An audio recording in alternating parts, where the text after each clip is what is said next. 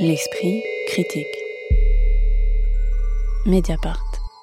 Les Tribulations d'Erwin Blumenfeld, 1930-1950, que l'on peut découvrir au Musée d'art et d'histoire du judaïsme, est le titre d'une rétrospective plus intime et moins lisse que les photos de mode pour lequel ce photographe né en 1897 et mort en 1969 est principalement connu, publiant dans les plus grands magazines de l'époque, Harper's Bazaar ou Vogue. Né à Berlin, installé à temps à Amsterdam, il se lance vraiment dans la photographie pour pallier les déboires du magasin de maroquinerie qu'il y tient alors. Venu ensuite à Paris, il fréquente et documente le monde artistique de la capitale française avant d'être considéré comme étranger indésirable et de fuir le nazisme pour les États-Unis en passant par le Maroc au début des années 1940. Le commissariat de cette exposition qui se tient jusqu'au 5 mars prochain est assuré par la petite fille de l'artiste, Nadia Blumenfeld-Charbit. Est-ce que, euh, Victoria Le Bolloc Salimba, le principal mérite de cette exposition, c'est de nous faire découvrir un Blumenfeld moins papier glacé que celui qui a été euh, très recherché par les marques de luxe et les magazines de mode de l'après-guerre aux États-Unis? Absolument. Euh, dans cette exposition où il y a près de 180 photographies qui sont parfois inédites, euh, il y a un parcours chronologique qui est assez classique, mais qui euh, permet justement de voir ces tribulations de juifs berlinois qui est dans la tourmente du XXe siècle. D'ailleurs, là, je suis en train de paraphraser le titre original de l'exposition. Alors ça, c'est l'ambition. Dans les faits, c'est un peu dommage parce que justement, je disais qu'il y avait 180 photographies et ça fait beaucoup de séries. En réalité, c'est un parcours chronologique où on revient vraiment sur toutes les facettes de son art. Donc il y a vraiment euh, toute sa période dadaïste, ses premières photographies également, et puis on arrive aux États-Unis. Et en fait, c'est l'entre-deux de ces deux séries qui est vraiment le cœur de l'exposition et qu'on a tendance un peu à ne pas voir, ce qui est un peu dommage parce que c'est là où il y a des séries inédites où on voit vraiment c'est bah, justement la période d'attente où il va d'un camp à un autre. On voit justement euh, une série de photographies qui est vraiment très intéressante d'un point de vue documentaire, euh, où il est justement dans un camp à côté de Casablanca, un camp qui a été euh, ouvert par Vichy. Il y a très peu de photographies de ces camps et donc c'est un témoignage assez extraordinaire. On voit aussi les moments d'attente où euh, il fait des photos, euh, par exemple, d'un arbre et d'un paysage, et on voit basiquement bah, l'arbre euh, qui est euh, touffu, plein de feuilles, etc., parce que c'est l'aube au printemps, et on voit également ce même paysage pendant l'hiver. Et on voit vraiment, en fait, bah, à travers ces photographies qui sont presque documentaires et à travers ces correspondances et ces archives, vraiment la figure d'un artiste allemand qui doit va fuir, en fait, le nazisme.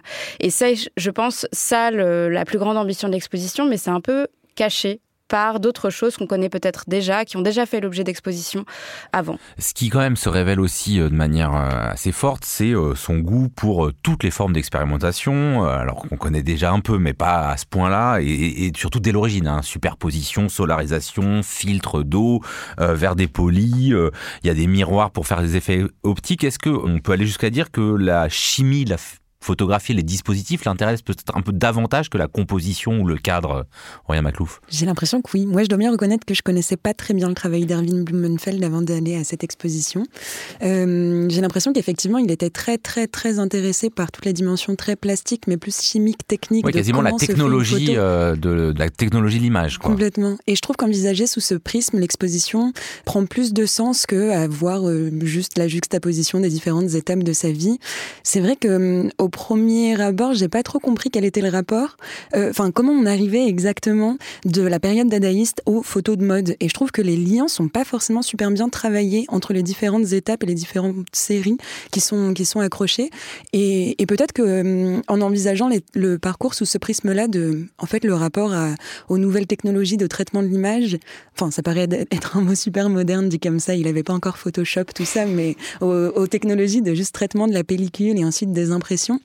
Il y a plus un lien à tirer entre ça qui explique, euh, j'ai l'impression, un peu plus comment il en arrive à la photo aussi lisse, léchée, quoique extrêmement travaillée aussi et apparemment extrêmement révolutionnaire pour l'époque de ses couvertures de mode ensuite pour euh, Harper Bazaar et Vogue. Moi, c'est vrai que c'était uniquement l'image que j'en avais, alors que il y a notamment une, une série de photos qui prend au Sainte-Marie de la Mer de gitans et de gitanes et où il conserve, euh, enfin, il expose là une photo en fait où il y a plein de trous parce que la pellicule est restée dans une cave pendant la guerre. Il l'a redécouvre et il s'y intéresse précisément pour les trous, les, quasiment comme une partie du cinéma expérimental qui s'intéressait vraiment aux traces sur la pellicule. Ça, ce, côté vraiment expérimental, moi je l'ai découvert dans cette exposition, Lina Jeanne. Oui, tout à fait. Moi personnellement, c'est vraiment la série que j'ai préférée. Et je pense qu'en fait, ce qui, est, visible ici, parce que c'est quand même une série qui date euh, de entre 1928 et 1932, et en fait, c'est vraiment un moment où il n'avait pas encore sa boutique, mais il pratiquait la photo en tant qu'amateur. Donc, il a commencé à pratiquer la photo assez jeune.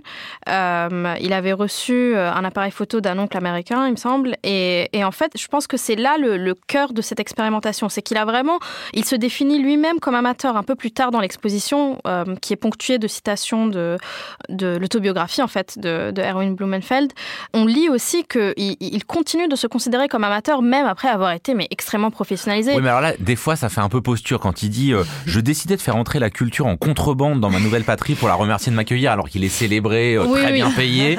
il y a aussi un peu le côté, il a envie de se vivre encore le rebelle qu'il était. des autobiographies mais, quelque part, mais, ça dit quelque chose. Ça dit quelque chose aussi de sa pratique parce que on voit euh, ces grandes séries américaines justement où il dit ça, donc de Vogue, Harper's Bazaar, etc. Mais il y a par exemple des moments où il fait de la photographie documentaire dans le, au Nouveau-Mexique. Donc on a l'impression qu'en fait, il est peut-être, euh, bah, en fait, il se sent contraint entre guillemets de faire de la photographie de commande et de mode, mais qu'en fait, c'est pas ça qui l'amuse et qu'il le considère pas vraiment, en fait. Oui, ouais, moi je trouve que c'est une photographie qui est, qui, enfin, qui est vraiment quelque chose d'amateur et presque de vernaculaire, quoi, parce qu'il il passe son temps à varier des registres, parce qu'en fait, c'est pas les registres qui l'intéressent. Mm. Euh, et moi, c'est ça ce que j'ai trouvé très très intéressant, et justement, c'est tous ces ensembles inédits qui, je pense, enfin, qu'on ne connaissait pas et qui en plus n'ont vraiment juste jamais été montré. En fait, il faut rappeler qu'il y avait quand même eu une exposition au Jeu de Paume en 2013, qui était quasiment une rétrospective avec près de 300 œuvres, et où là, on montrait aussi même euh, les dessins, les collages, parce qu'il a aussi une période où il expérimentait avec d'autres médiums,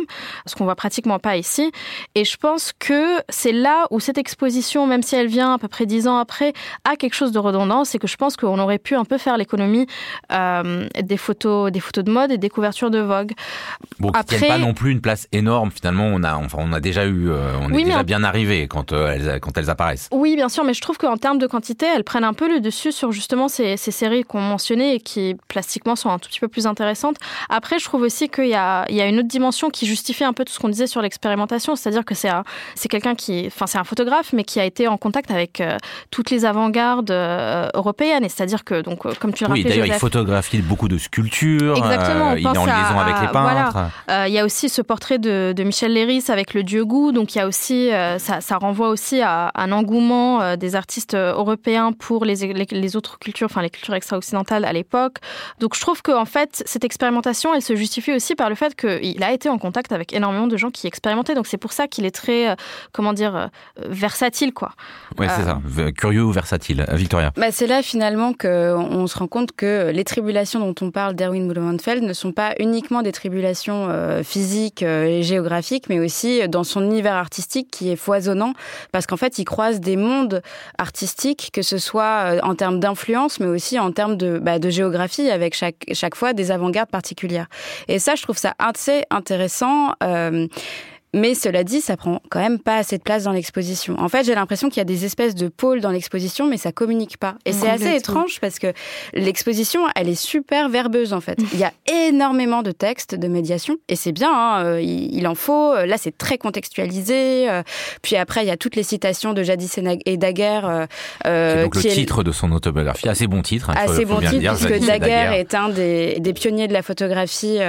voilà, donc il, il y fait référence, et ça, c'est assez chouette. Mais c'est vrai que, euh, en fait, entre tous les, tous les genres, euh, tous, les, tous les textes et la non-communication entre tous ces genres et ces textes, bah, parfois on est un peu perdu. Je, je suis complètement d'accord avec toi. Je pense que ça manquait extrêmement de liant et d'un propos, en fait, qui unirait peut-être l'ensemble et que pour une tentative de rétrospective, il faut quand même choisir une entrée par laquelle aborder tout ça. Et il y a quand même bien une entrée à trouver, même si on parle de tribulation et d'un parcours un peu erratique en allant.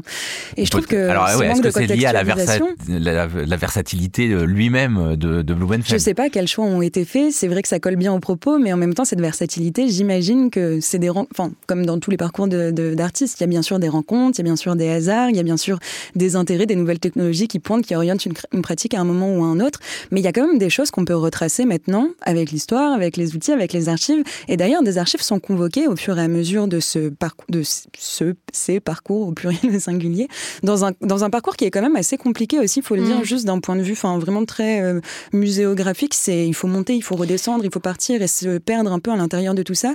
Moi, il y a quand même un contexte qui m'a manqué et du lien entre les salles et qui font passer par des petits sauts de puce d'une époque à une autre sans trop comprendre les bizarreries par lesquelles il arrive à franchir différentes étapes. Un autre truc sur vraiment cette partie archive qui m'a moi extrêmement ému aussi, on voit, euh, on comprend dans, dans, ces textes d'explication que Erwin Blanfeld est, est envoyé d'un camp à un autre et que finalement on est, sa, sa femme essaye de le sauver en envoyant des lettres au préfet et ensuite à l'ambassadeur et ensuite miraculeusement ils sont envoyés aux États-Unis.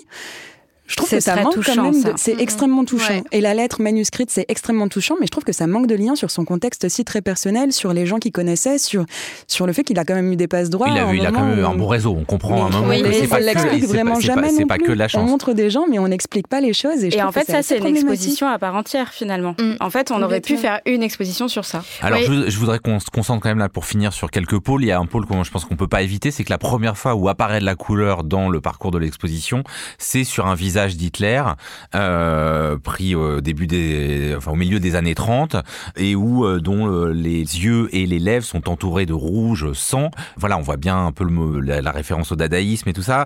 Il y a aussi dans cette même salle un fameux portrait, le Minotaure, où il place une tête de veau sur une sculpture antique. Cette partie-là, comment vous l'avez regardée, vous, Lina Jeanne? Bah, En fait, je trouvais que cette partie, elle était assez intéressante parce que c'était peut-être des œuvres qu'on connaissait ou qui peuvent rappeler d'autres œuvres de la même période et justement des œuvres qui sont mentionnées. Donc, euh, on pense notamment au photomontage de John Hartfeld, qui lui aussi s'est approprié l'image de Hitler pour euh, dénoncer le, nazisme. Mais ce que je trouvais intéressant, en fait, dans cette section, c'est qu'on voyait qu'il y avait eu un dialogue un peu dans les deux sens avec les avant-gardes artistiques, dans le sens où justement ce photomontage que Erwin Blumenfeld fait avec le Minotaur a servi de base pour euh, une œuvre de Francis Picabia. et je trouve que c'est en fait, d'une certaine manière, c'est pour moi la section où on comprend le mieux d'où vient cette expérimentation dont on n'arrête pas de parler, parce qu'on voit qu'il était quand même inséré dans un milieu artistique. Après, je trouve que aussi elle annonce quelque chose d'autre qui est peut-être un peu trop pointu, mais je trouve que ça annonce aussi la, fascination de Blumenfeld, qui est un peu au-delà de ce qu'il en fait euh, par rapport à l'image de Hitler, pour une forme d'objectivation de l'être humain, une sorte de dépersonnalisation qu'on retrouve aussi plus tard dans des portraits de, femmes qui vont être euh, voilées. il faut bien dire qu'il y a énormément de nus féminins. Qu'est-ce que vous en avez pensé globalement de, la, de cette manière de s'emparer euh, du corps des femmes?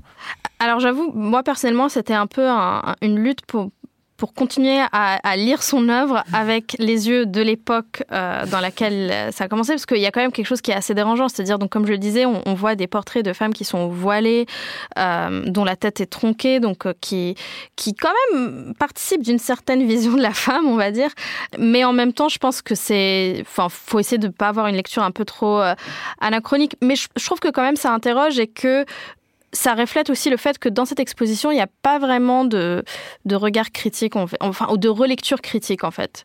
Bah, ouais, Mais pourquoi, pourquoi il faudrait une relecture critique? En fait, c'est un homme dans son époque. Quand je dis relecture critique, je dis oui, voilà, mais quand je dis relecture critique, je pense que pour moi, il s'agit même pas de dire euh, c'est bon, c'est mauvais, c'est plutôt de dire euh, c'était l'époque et on et on, ne réfléchissait pas nécessairement aux mêmes euh, répercussions éthiques. Je pense aussi même à la, à la première photo qui avait été publiée de Erwin Blumenfeld dans dans le magazine Vue, qui moi personnellement m'a interrogée. C'est un portrait rapproché très très beau d'un homme noir avec marqué dessus idée noire. Alors je ne sais pas si c'est un ajout de, du magazine ou euh, euh, voilà. Enfin, je ne sais pas trop d'où ça vient. J'avoue que j'ai un peu fait la démarche de, de poser la, la, question euh, et j'ai pas eu de réponse. Et, et je, je dis absolument pas du tout qu'il faut faire une relecture de, du travail de Erwin Blumenfeld ou de sa vie, mais plutôt d'assumer que en fait c'était l'époque. En fait, c'était une époque où où on réfléchissait pas de la même manière qu'on peut le faire aujourd'hui sur sur ce genre de. Mais je trouve qu'il y a une responsabilité à prendre. Ce que tu soulignes, c'est très juste. Il y a une responsabilité à prendre aujourd'hui quand on expose des œuvres pareilles qui ont autant, en plus en finissant comme ça, à construire des archétypes de la mode ultime qui ont contribué à imposer des stéréotypes qui sont encore très vivaces aujourd'hui malgré toutes les luttes qu'on peut essayer de mener. C'est important de dire aussi d'où elles viennent et de sans effacer l'histoire de l'art et les œuvres qui ont été produites à une époque et qui sont très révélatrices de, de regards qui malheureusement continuent. Il faut quand même poser les questions de quels sont les liens qui continuent d'exister dans le présent. Et ça, je pense que c'est le rôle des musées quand même de réinterroger tout le temps les œuvres qu'on monte avec les yeux de l'époque. Et si ce n'est de répondre ou de condamner ou de dire que c'est bien, c'est pas bien, tout ce qu'on veut, au moins poser la question. C'est aussi ça l'enjeu des musées. Les tribulations d'Erwin Blumenfeld, 1930-1950, c'est au musée d'art et d'histoire du judaïsme jusqu'au 5 mars prochain. Et vous pouvez également lire bah, le catalogue et l'autobiographie joliment intitulée Jadis et d'ailleurs. L'esprit critique. Mediapart.